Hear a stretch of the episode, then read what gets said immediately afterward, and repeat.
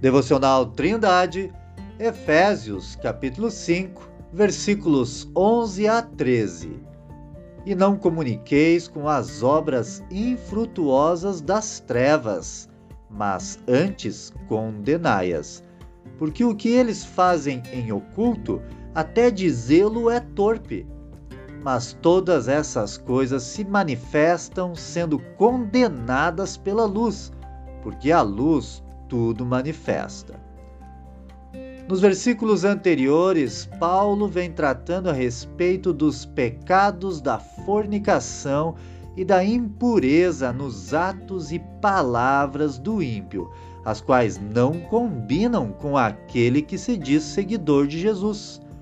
O apóstolo argumenta que uma vez os seus leitores estavam nas trevas mas agora eles são luz no Senhor e por isto devem andar como filhos da luz. Agora, Paulo explica que as coisas que o ímpio pratica ocultamente devem ser totalmente condenadas e nem devem ser comentadas entre os santos. A vida de imoralidades sexuais do ímpio pode alcançar níveis de depravação tão grandes que o simples comentar de tais atos pode produzir pensamentos pecaminosos no crente.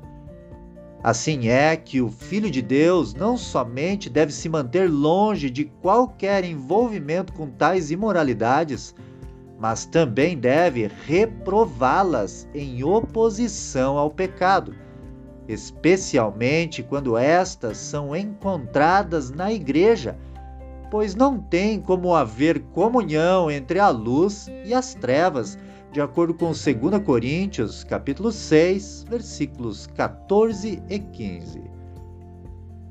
Como é possível reprovar o pecado sem falar dele explicitamente?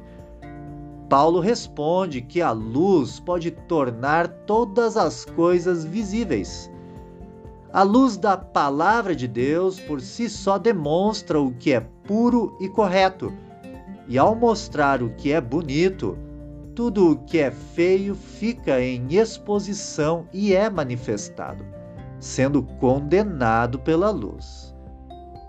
Querido ouvinte, Salomão o homem mais sábio de seu tempo, discorreu sobre o adultério e suas consequências, e disse que o mandamento é uma lâmpada e a lei uma luz, e as repreensões da correção são o caminho da vida, de acordo com Provérbio 6, versículo 23. Que você seja transformado por Deus. Tenha um ótimo dia!